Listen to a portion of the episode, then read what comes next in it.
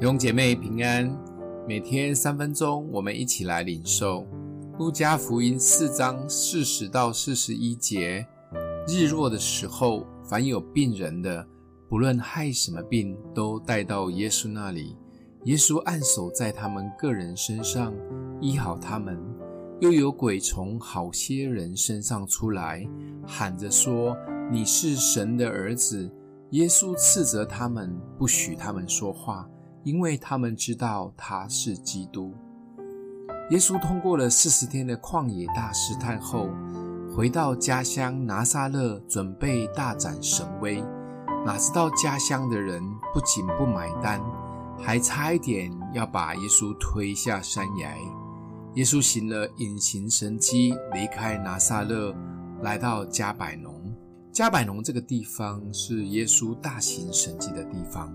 他全力的发功，什么疑难杂症，只要耶稣按手就医治；什么大鬼小鬼，只要耶稣一斥责就闭嘴离开。这是耶稣生的声望期，他的名声传遍各地。医治的神迹是耶稣及门徒们在地上做的很自然的事情。每一次看圣经讲医治，都觉得好像很容易就发生。但回到现在的社会中，要看到医治的超自然神迹，却又觉得不容易，反而看个医生比较快。其实基督徒现正活在一个有点冲突的时代，期待超自然，但又非常仰赖医学的时代。或许以前时代医学不发达，大家只能期待神迹发生。现在医学很发达。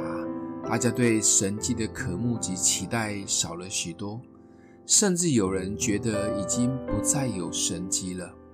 但耶稣却一再强调，信的人必有神迹奇事跟随，信的人要比耶稣做更大的事情，不管神迹或医学，相信这都是神的祝福，其实是可以双管齐下的。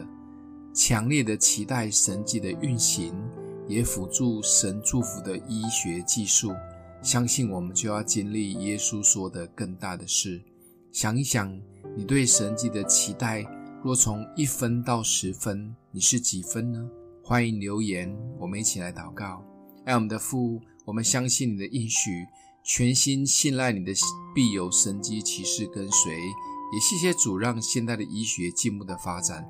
帮助我们里面一直渴望经历你也领受主所赐的一切祝福。奉耶稣基督的名祷告祝福你哦。